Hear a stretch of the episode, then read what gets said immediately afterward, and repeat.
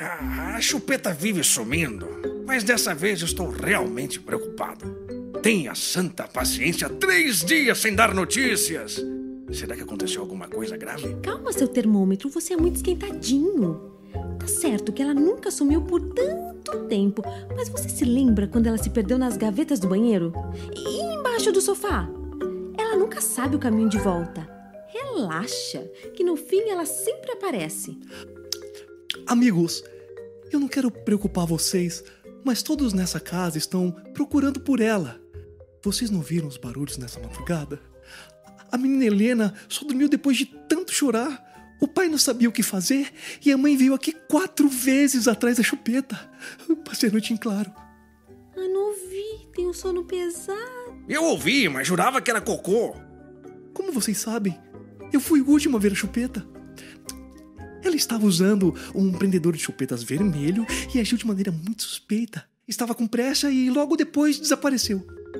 Bom, então a situação é realmente grave. Temos que tomar uma atitude e desvendar esse mistério. Vamos procurar em todos os cantos da casa. Lenços e termômetro vão pelo quarto da criança. Eu vou pela sala. Façam a varredura completa. Encontrem pistas. Qualquer coisa pode ajudar.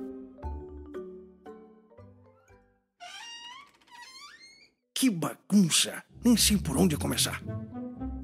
Quanta- quantas bonecas! Parece que estão me olhando. Eu, eu- eu tô com medo. Ora, lenços, deixa de ser medroso e me ajude a encontrar alguma pista. Aquele palhaço se mexeu. Deixa de bobagem. Fica quieto antes que alguém nos veja. Ai, o, que foi isso? Foi só o vento que bateu a janela. Acho melhor a gente ir pra sala e encontrar a pomada. Já procuramos bastante. No quarto da criança, nenhuma pista. Por aqui também não. O, o que é isso? Uma carta! E, e- e é pra gente! Abre, abre rápido. Queridos amigos, eu agradeço por tanto companheirismo e pela amizade sincera de vocês. Eu vou sentir falta de todos. Desculpe ir embora sem avisar, mas eu realmente não sou boa com despedidas. Eu tava cansada, sabe, de ser esquecida, de viver babada e com medo de ser jogada no lixo no segundo aniversário da criança. Eu e o mordedor planejamos a nossa fuga e estamos felizes vivendo na Ilha das Chupetas. É pra cá que a gente vem depois que a criança não precisa mais da gente. É uma questão de tempo e logo logo ela não vai nem mais se lembrar de mim. Eu reencontrei minha família. Estamos tão felizes. A ilha é paradisíaca, venham nos visitar. Com carinho, Chupeta.